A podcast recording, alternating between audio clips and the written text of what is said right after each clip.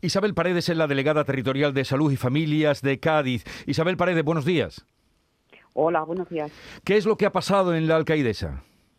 Bueno, pues en la alcaidesa se detectan eh, pues unos valores, en concreto el tielometano, eh, y ese valor hace que se tenga que tomar una decisión con carácter mm, lo más rápido posible, prioritario, eh, para que dicha agua no sea consumida por, los usuarios no sea consumida por los usuarios, pero sí se puede utilizar para otros menesteres, digo, higiene, alimentación se puede utilizar para eh, lo que es la higiene personal, pero no para el, consumo humano, ni por supuesto para eh, la elaboración de, de, la de comida, ¿no?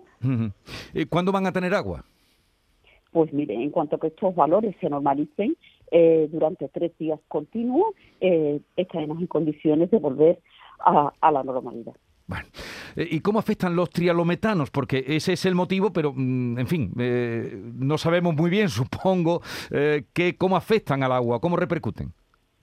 Pues repercuten, pues dándonos, digamos que todo, todos los días y en distintos momentos del día se cuelga en una plataforma llamada SINAP las alteraciones que pueden tener el agua. En este caso, las aguas del consumo tiene, se miden una serie de parámetros y eh, cuando nos va alto en alguno de ellos y que puede suponer un perjuicio para la salud y nuestro objetivo. Indudablemente nuestra obligación desde la Consejería de Salud y Familia es proteger la salud de la población andaluza.